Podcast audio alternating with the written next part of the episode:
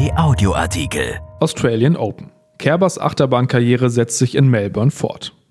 Angelique Kerber gewann drei Grand Slam-Titel, war die Nummer 1 der Welt und holte Olympiasilber. Trotzdem wird die 33-Jährige immer wieder unterschätzt, auch weil ihre Karriere eine Achterbahnfahrt gleicht. Das zeigte sich auch am Montag in Melbourne wieder. Von Elisabeth Huter. Dass Angelique Kerbers sportliche Ambitionen zum Auftakt ins Tennisjahr einen Dämpfer bekommen würden, war bereits Mitte Januar noch vor dem ersten Match klar. Die 33-Jährige musste, wie 71 weitere Profis, nach ihrer Ankunft zwei Wochen in strikte Hotelzimmerquarantäne, weil Personen auf ihrem Charterflug nach Australien positiv auf das Coronavirus getestet worden waren. Doch was Kerber am Montag in der ersten Runde der Australian Open erlebte, war dann doch ein Schock. 0 zu 6 in 18 Minuten. So schnell verlor sie den ersten Satz gegen die US-Amerikanerin Bernarda Pera. Wenn ich das alles vorher gewusst hätte, hätte ich es mir zweimal überlegt, sagte die deutsche Nummer 1 nach ihrer Niederlage. Erst zwei Wochen in strikter Quarantäne, dann das frühe Aus. Für die Melbourne-Siegerin von 2016 war Australien in diesem Jahr keine Reise wert. Kerber sagte nach dem 0 zu 6 und 4 zu 6, ich bin keine, die Ausreden sucht, aber natürlich hat es einen Einfluss, wenn du zwei Wochen lang keine Bälle schlagen kannst. Dabei gehören die Australian Open zum Saisonauftakt eigentlich zu Kerbers stärksten Turnieren.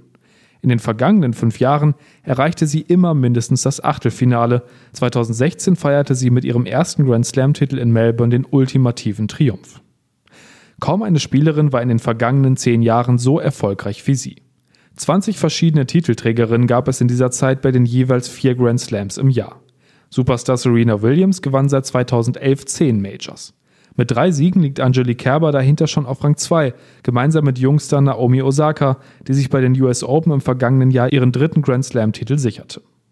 Doch ihre ehemalige Kapitänin des Fed Cup-Teams, Barbara Rittner, sagte einmal über sie, sie ist ein Mensch, der trotz der Erfolge immer wieder zweifelt, sich hinterfragt, sich unwohl fühlt. Kerber zaudert schnell und zieht sich dann selbst runter. Bei ihren Konkurrentinnen galt sie lange als labil. Bei den WTA-Finals 2015 fehlte ihr nur ein Satzgewinn zum Einzug ins Halbfinale, doch sie verlor ihr Match 0 zu 2. Später sagte sie, ich höre noch das Gerede in der Umkleide. Alle haben gesagt, sie hat ihre Nerven nicht im Griff, sie kann mit dem Druck nicht umgehen. Das ging mir noch tagelang im Kopf herum. Boris Becker sagte über Kerber, sie habe die Fähigkeit, sich mental hinzurichten. Doch wenn sie an sich glaubt, ist sie unfassbar schwer zu schlagen. Dann kann sie fast jedes Spiel noch drehen. Mit ihrer defensiven Spielweise zermürbt sie ihre Gegnerin. Sie erläuft jeden Ball und bringt ihn noch zurück. Die Erfahrung musste sogar Roger Federer schon machen. Dann zückt sie zum Jubel ihre bekannte Siegerfaust und jede Gegnerin weiß, hier ist heute nicht viel zu holen. Bei ihrem ersten Triumph in Melbourne 2016 stand sie bereits in der ersten Runde vor dem Aus. Ihre Gegnerin Misaki Doi hatte schon Matchball, doch Kerber kämpfte sich zurück.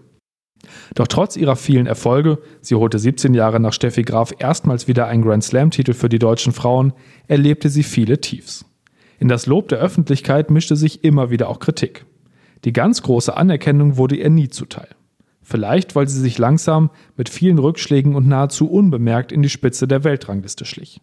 Vielleicht, weil sie zunächst im Schatten von Sabine Lisicki, die 2013 das Wimbledon-Finale erreichte, und der extrovertierten Andrea Petkovic stand. Das Rampenlicht war nie ihr Ding.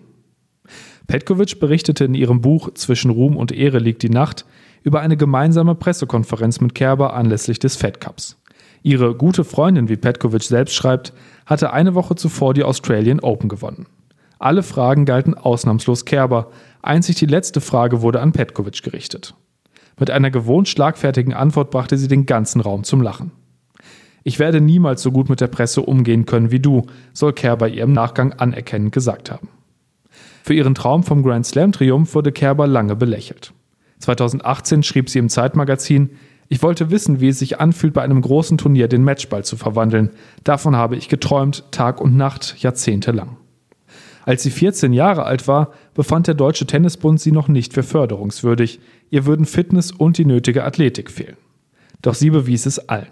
Auf der WTA-Tour gehört sie heute, auch mit mittlerweile 33 Jahren, zu den fittesten Spielerinnen. Um ihre Beinarbeit beneiden sie viele. Kerber ist willensstark, aber kein Wunderkind. Auf der Tour haben viele Spielerinnen mehr Talent, aber wenige arbeiten so hart an sich selbst. Sie ist zäh, diszipliniert und beharrlich. Vor allem den dritten Grand Slam-Titel in Wimbledon 2018 hatten ihr viele nicht mehr zugetraut. Nach ihrer Sensationssaison mit zwei Major-Titeln, dem Wimbledon-Finale und Olympiasilber 2016 war sie im Jahr darauf erheblich eingebrochen. Bis zum Ende des Jahres war sie von Rang 1 auf Platz 21 der Weltrangliste abgestürzt. Einige attestierten ihr, 2016 ein bisschen über ihren Möglichkeiten gespielt zu haben. Damals sagte Kerber, ich bin aus solchen Tiefs schon öfter herausgekommen. Ich weiß, dass ich stark bin und ich weiß, dass ich noch stärker zurückkommen werde. So einfach gebe ich nicht auf. Den Beweis trat sie ein Jahr später an, als sie sensationell gegen Serena Williams Wimbledon gewann und von Boris Becker in seinem Wohnzimmer begrüßt wurde. Das gilt es für Kerber auch nach ihrem zweiten Erstrunden aus bei einem Grand Slam in Folge wieder zu zeigen.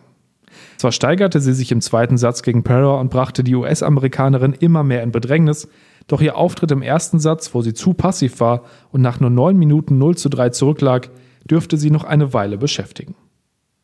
Erschienen in der Rheinischen Post am 9. Februar 2021 und bei RP Online. RP Audioartikel. Ein Angebot von RP Plus.